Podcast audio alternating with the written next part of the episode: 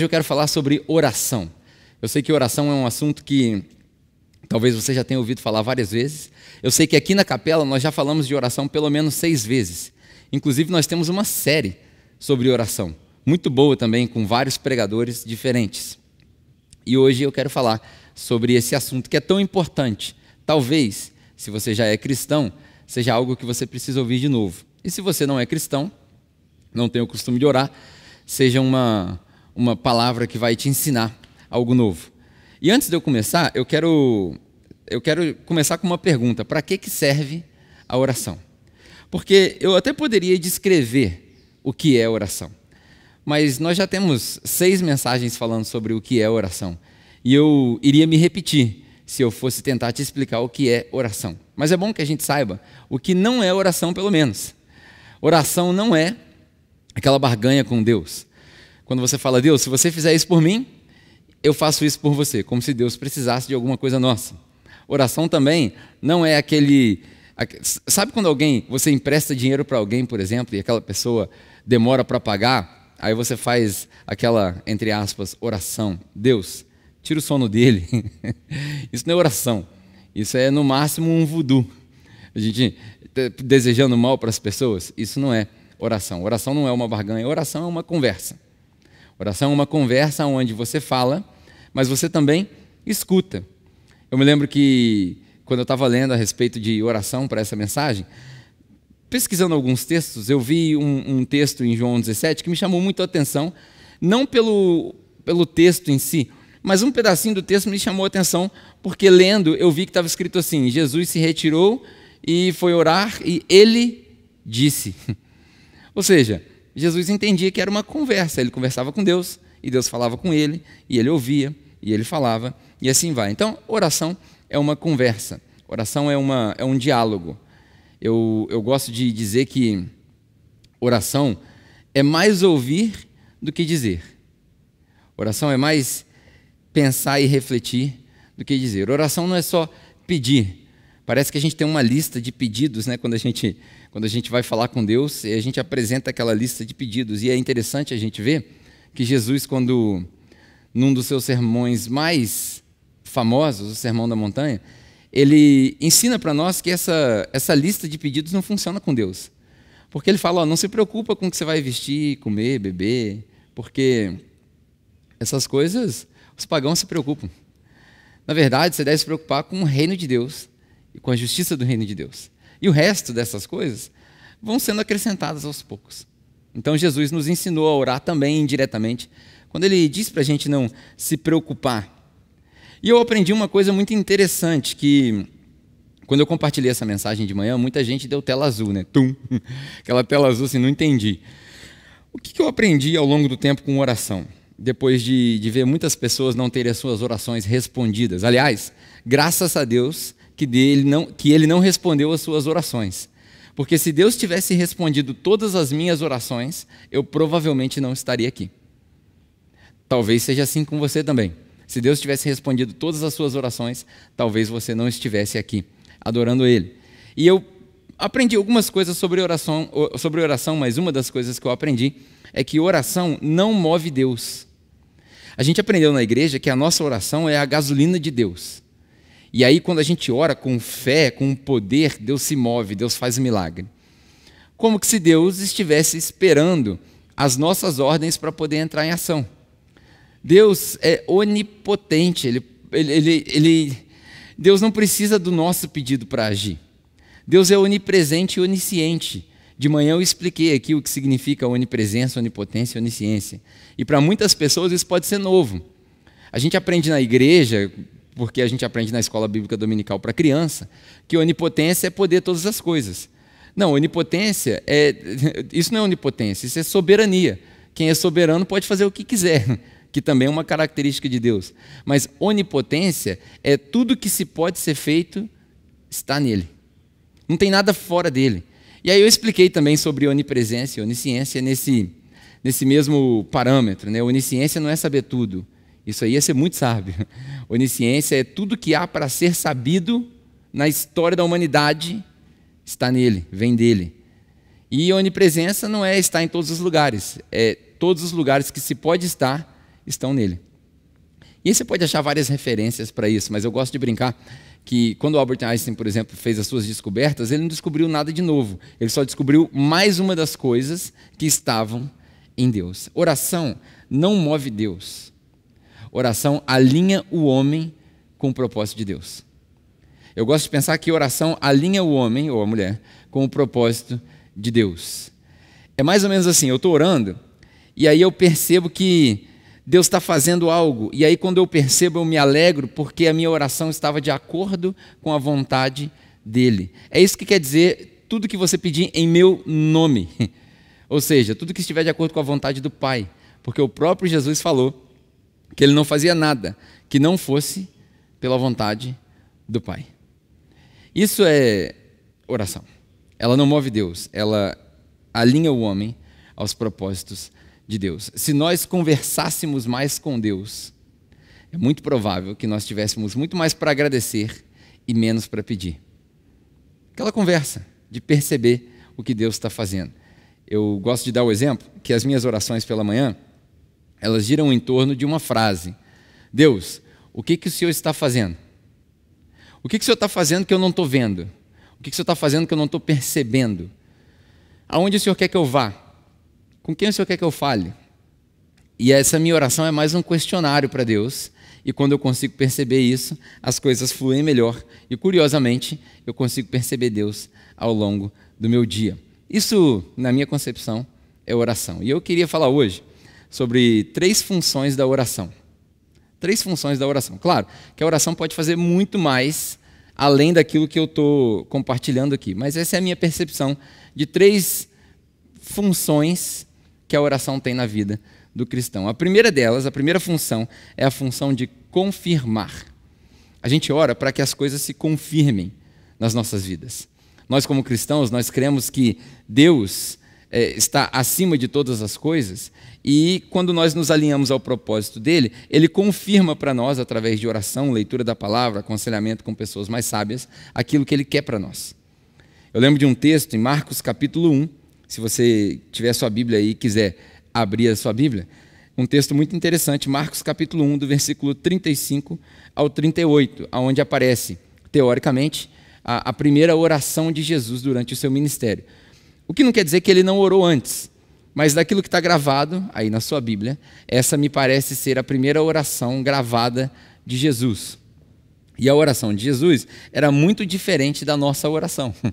A nossa oração hoje em dia é uma oração que busca por aval. É uma oração assim: Deus, abençoa os meus planos. Deus, eu estou prestes a fazer isso, então abençoa meu plano. Porque eu sou cristão, eu sou fiel, então o Senhor tem que abençoar meus planos. Mas a oração de Jesus aqui é uma oração que demonstra uma confirmação óbvia. Então vamos ler Marcos, capítulo 1, versículo 35 ao 38. Se você não tiver Bíblia na sua casa, a gente vai tentar colocar aqui as escrituras para você, para você poder acompanhar o que eu estou lendo. Só algumas observações básicas, né? O texto diz assim, versículo 35. De madrugada, porque de madrugada a fila é mais curta, Jesus já ensinou isso para a gente aqui, que ele foi orar de madrugada. de madrugada, quando ainda estava escuro, Jesus levantou-se, saiu da casa e foi para um lugar deserto, onde ficou orando. Aqui vem uma dica para você que eu vou falar bem rapidinho. A melhor, a, a melhor circunstância para você orar, o melhor lugar para você orar, é quando não tem ninguém perto de você. Esse é o melhor lugar que você tem para orar, porque você não se distrai. E é por isso que a maioria das pessoas desenvolve uma prática de orar pela manhã. Porque orar, no horário, orar na hora do almoço, ninguém ora porque todo mundo está com fome. A verdade é essa. E toda vez que tem um almoço suculento na mesa e o, aquele irmão bem crente começa a orar e a oração dele demora dois minutos, o pessoal reclama que a comida vai ficar fria.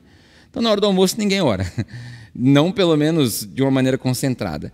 E na hora de dormir, a gente já está mais para lá do que para cá, cambaleando um dia cansado. Não vale a gente entregar o nosso resto para Deus. Então, o ideal, lógico que eu entendo que as pessoas são diferentes, lógico que eu entendo que talvez você trabalhe num turno, você não consiga fazer isso de manhã. Mas o ideal é que você entregue a sua primeira hora, né, o seu primeiro momento, não, não necessariamente uma hora inteira, se você não tem é, condição de fazer isso, mas aquele primeiro momento de estado de alerta, esse é o ideal que você entregue para Deus e converse com Deus, para perceber o que Ele está fazendo. Para quem tem filhos, o ideal é que você ore antes dos seus filhos acordar. Por duas razões. Primeiro, porque só assim você consegue prestar atenção. E segundo, porque você consegue pedir por eles. É Deus, conserta aquele menino. Enfim, é bom que você ore logo no seu primeiro momento, estando desperto. E aí Jesus foi orar, Simão e seus companheiros foram procurá-lo, e ao encontrá-lo disseram: Todos estão te procurando. Na verdade, os discípulos queriam parar Jesus, porque aparentemente, logo aqui no começo de Marcos, que é um, é um, um evangelho bem reduzido, né? Logo aqui no começo a gente já percebe que os discípulos estavam muito preocupados com o ministério de Jesus, quem ia matar Jesus, quem ia. Enfim, mesmo sem saber o que estava acontecendo, eles queriam impedir que Jesus fizesse algumas coisas. E aí Jesus respondeu: Vamos para outro lugar, é isso que eu quero que você preste atenção. Vamos para outro lugar, para povoados vizinhos, para que eu pregue lá também. E aí a última frase dessa, dessa leitura que nós vamos fazer está escrito aí o quê? Porque foi para isso que eu fui chamado. Durante o momento de oração, Jesus recebe uma confirmação do seu chamado. Primeira função da oração: confirmar. Jesus talvez, estou aqui conjecturando, se levantou para orar porque tivesse dúvidas. O que eu estou fazendo aqui, Deus? O povo aqui não me ouve. As coisas não estão funcionando, não está fluindo, o milagre não está acontecendo. E aí a gente tem várias evidências disso, né? O profeta não tem honra na sua casa e por aí vai. E aí quando Jesus ora, ele recebe uma confirmação. Parece que Deus fala com ele, fala, vai para outro lugar. Vai para outro povoado, prega para outro povo. Por quê? Porque foi para isso que você foi chamado. Primeira função da oração de hoje: confirmar.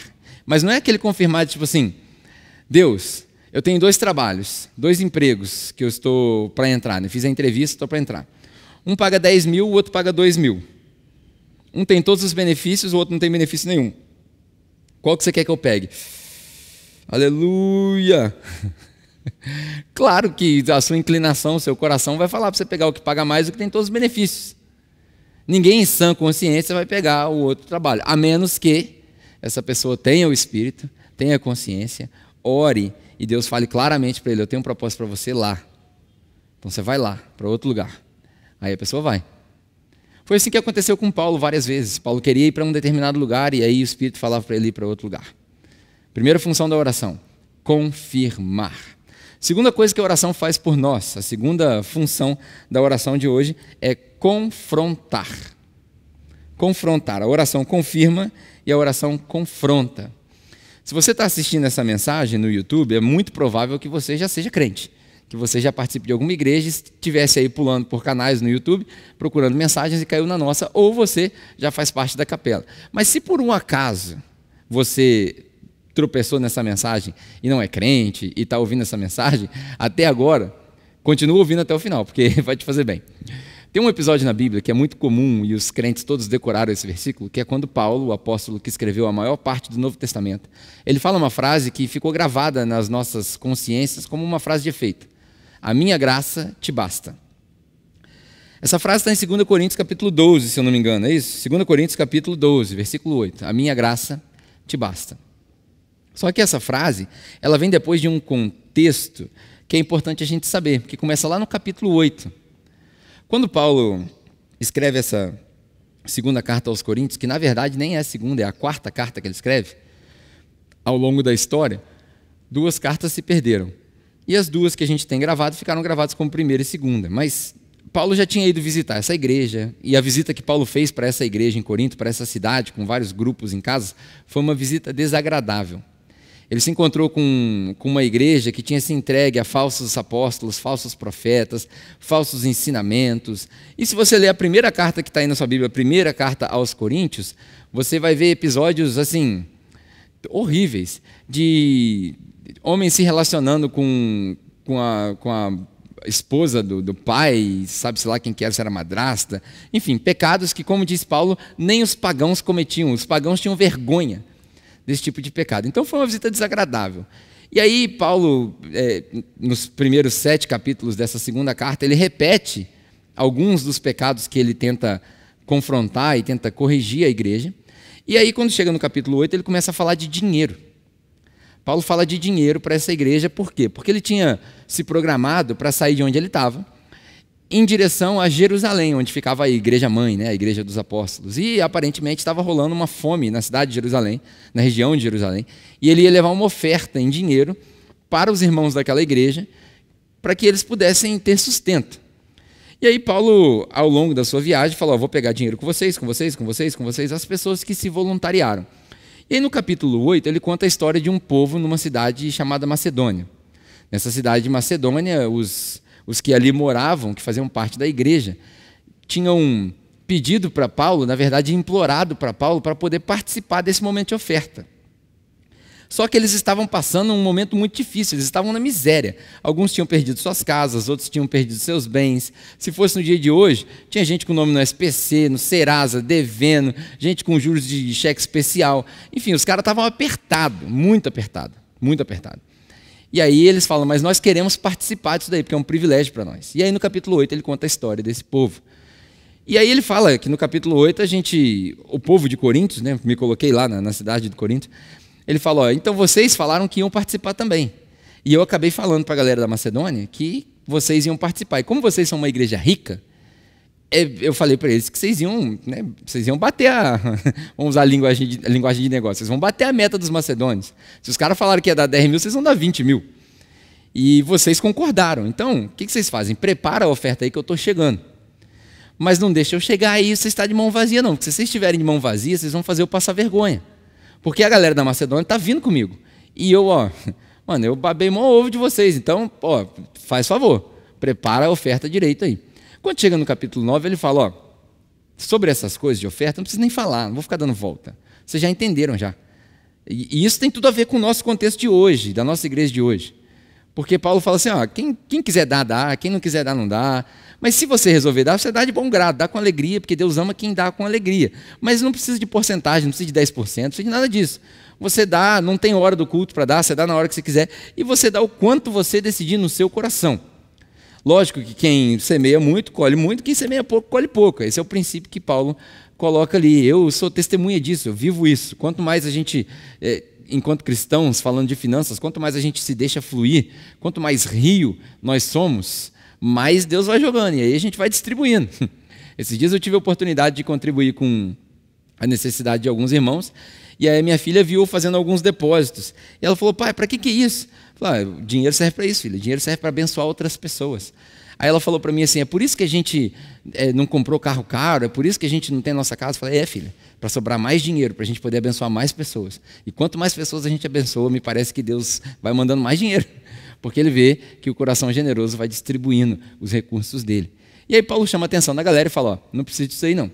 Só que parece, parece que essa galera de Corinto era uma galera que foi enganada por esses falsos mestres e estava sendo extorquida.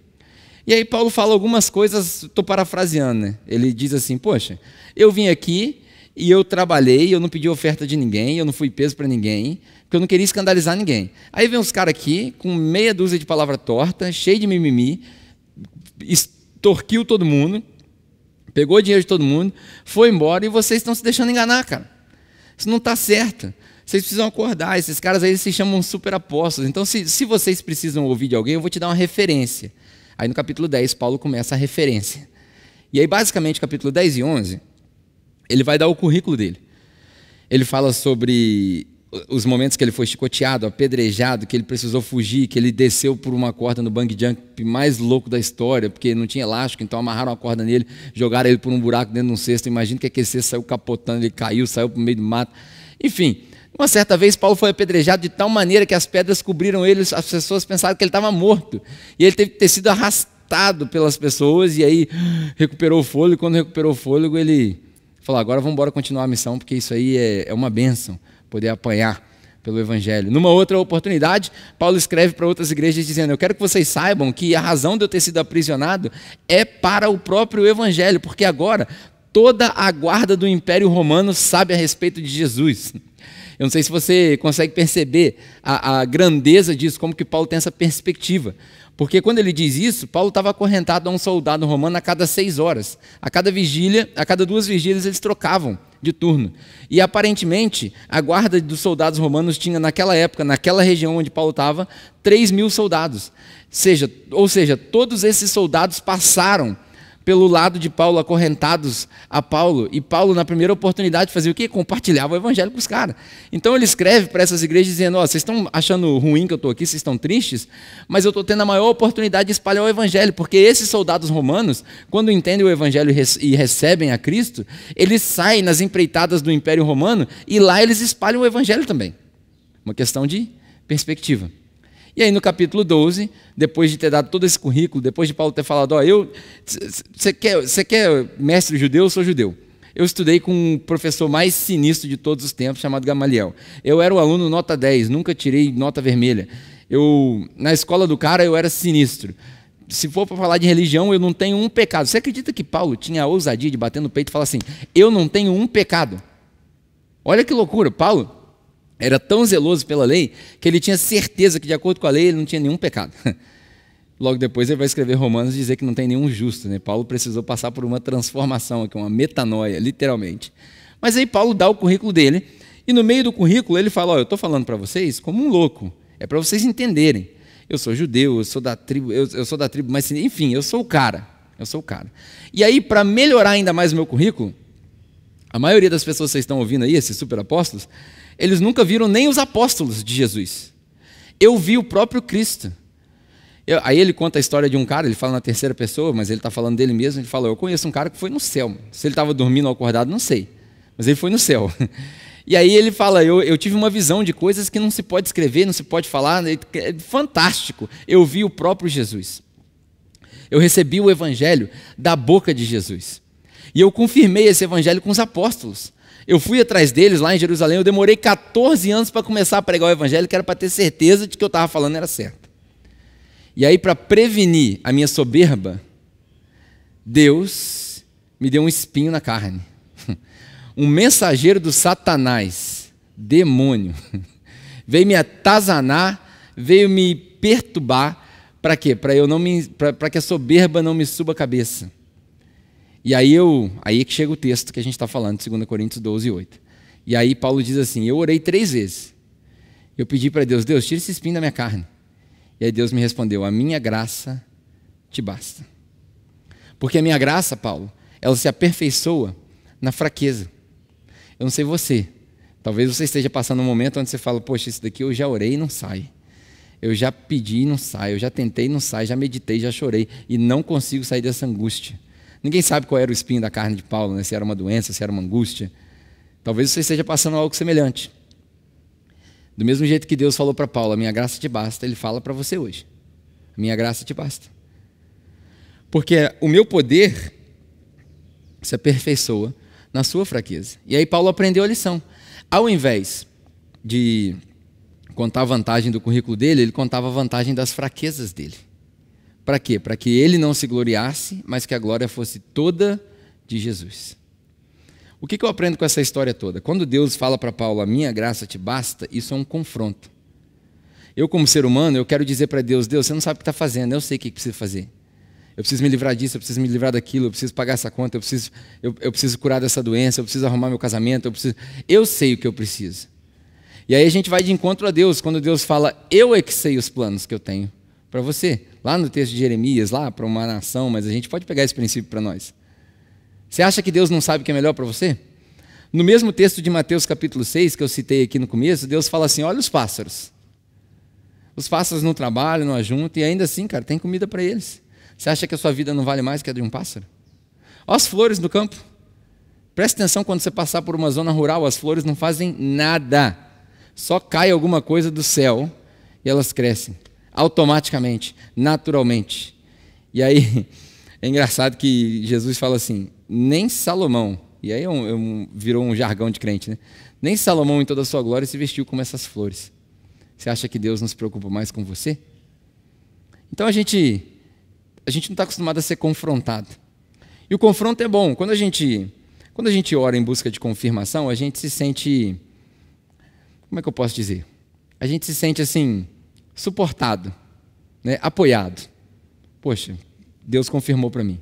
Quando a gente ora em busca de confronto, né, na verdade ninguém gosta de confronto. Eu sou um cara que eu gosto de confronto, mas a maioria das pessoas prefere evitar confronto. Mas quando Deus se apresenta num confronto como esse, minha graça te basta. A gente se sente talvez desafiado. Agora, a terceira função da oração, na minha opinião, é a mais importante. É na terceira função da oração que a gente entende o que é de fato oração. A oração serve para confirmar, a oração serve para confrontar e a oração serve para confortar. Confortar. Essa função da oração é uma, é uma função fantástica, porque é aí que a gente aprende a se render. É, eu te dei alguns exemplos e alguns contextos para você entender qual era a minha base para essas funções da oração. Mas olha que interessante. Quando eu oro e Deus confirma alguma coisa, eu me sinto acalmado. Quando eu oro e Deus me confronta, eu me sinto desafiado. Agora, quando eu oro e Deus me conforta, aí eu me sinto amado. É no conforto que eu consigo ver Deus como Pai. Talvez na confirmação eu vejo Deus como um bom amigo, né? o Espírito Santo, o Paracletos, o que, me, o que me anda comigo.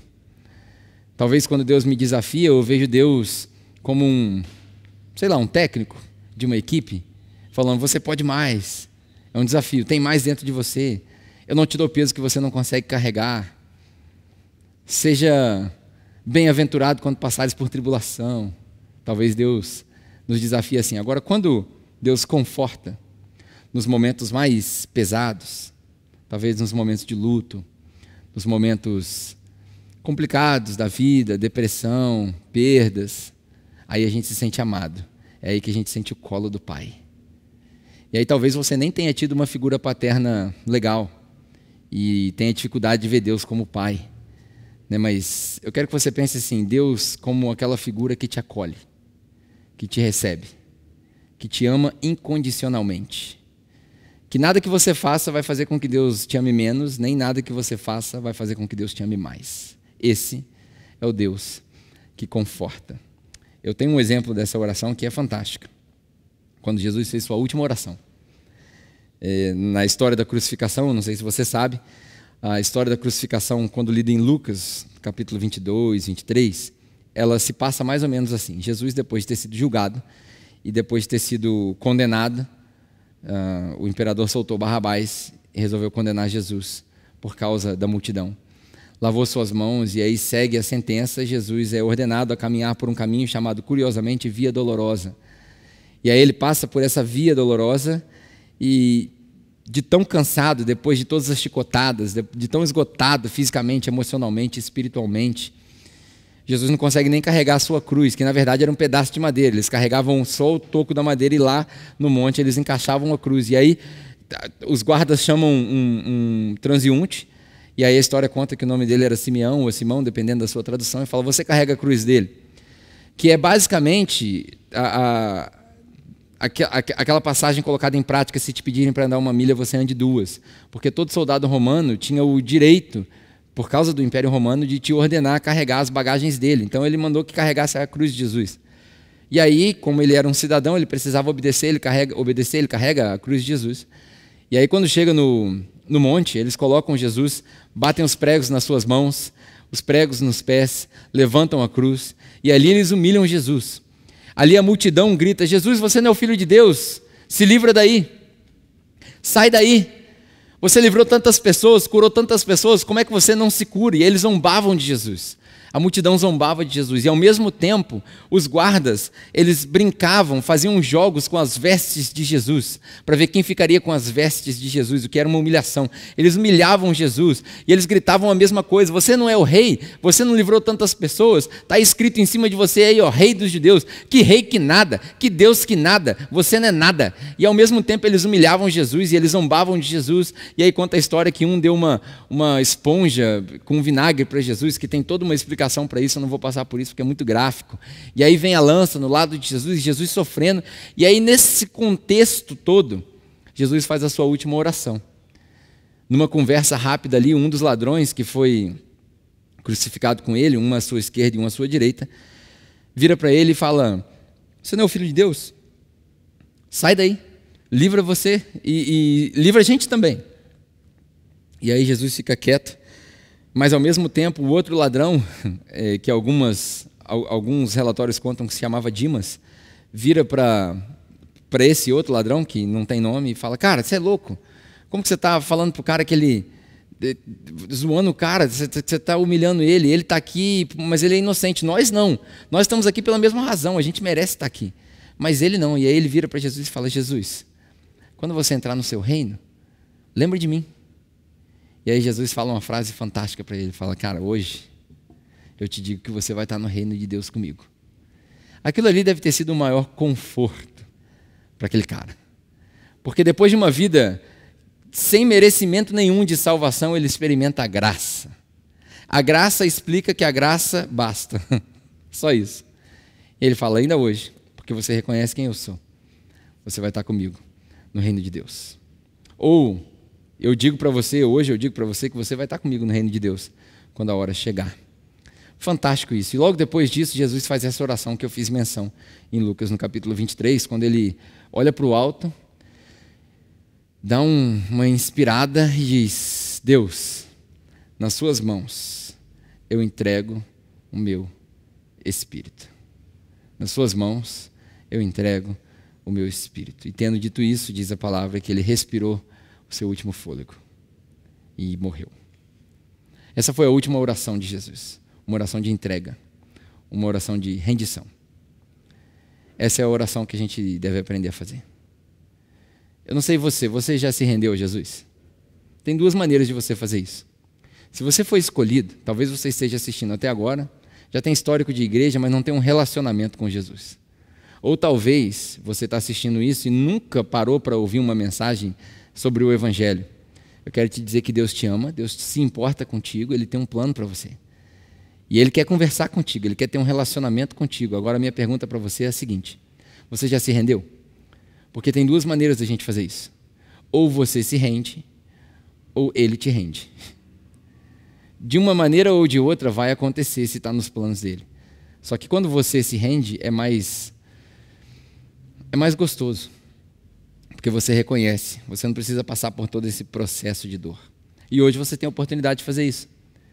Se essa é a primeira vez que você se encontra com, esse, com essa oportunidade de se render para Jesus, vai ser um prazer para nós poder te ajudar.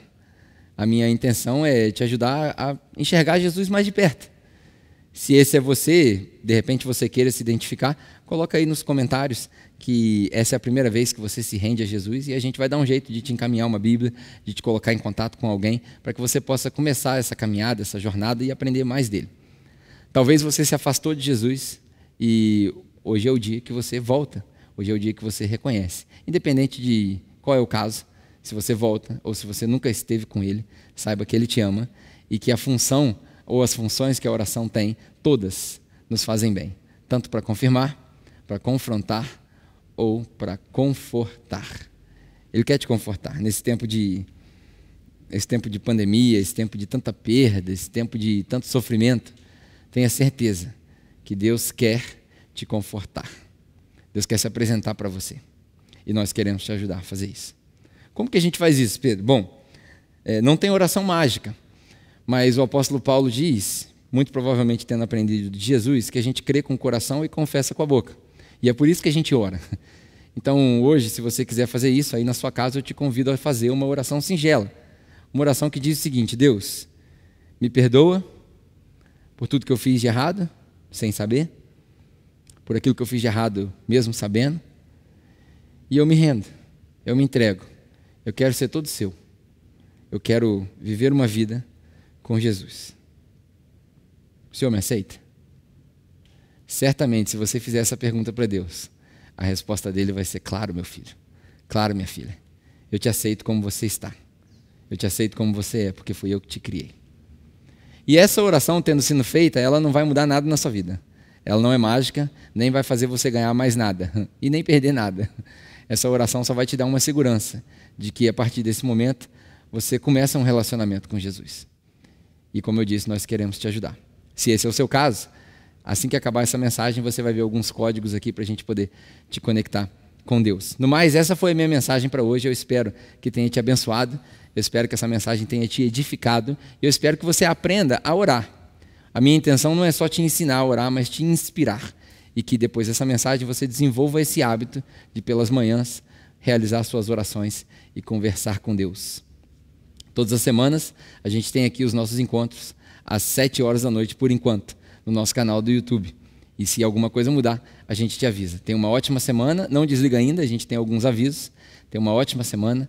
Deus te abençoe e até a próxima oportunidade, se Deus quiser. Bom, espero que você tenha aproveitado essa mensagem, espero que tenha te edificado, agregado valor para a sua vida.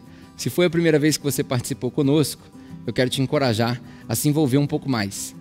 Ah, o nosso objetivo é te acolher e fazer com que você se sinta em casa.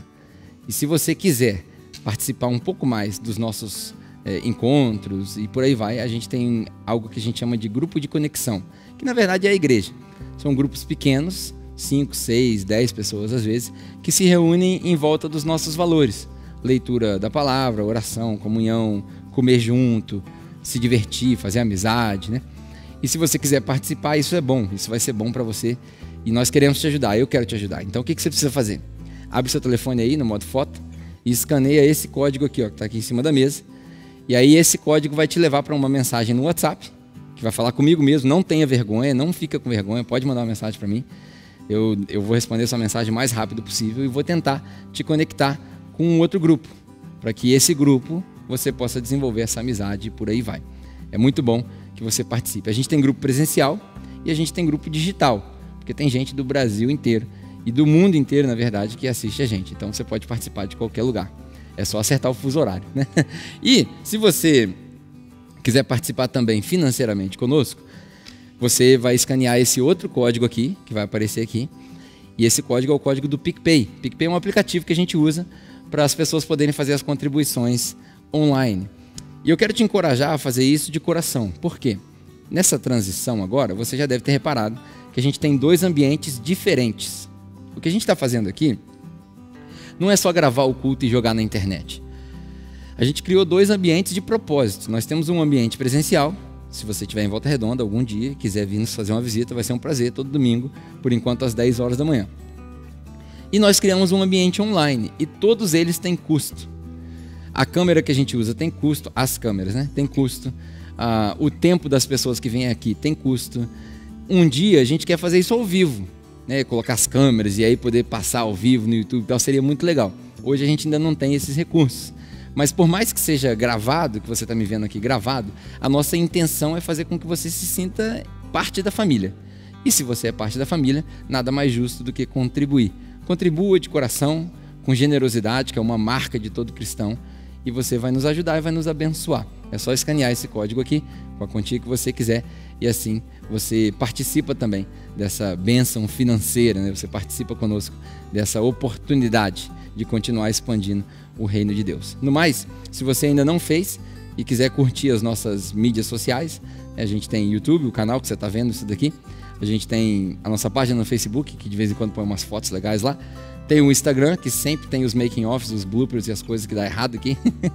e tem o Spotify, que é o nosso podcast, que se você gosta de ouvir, você pode ouvir também.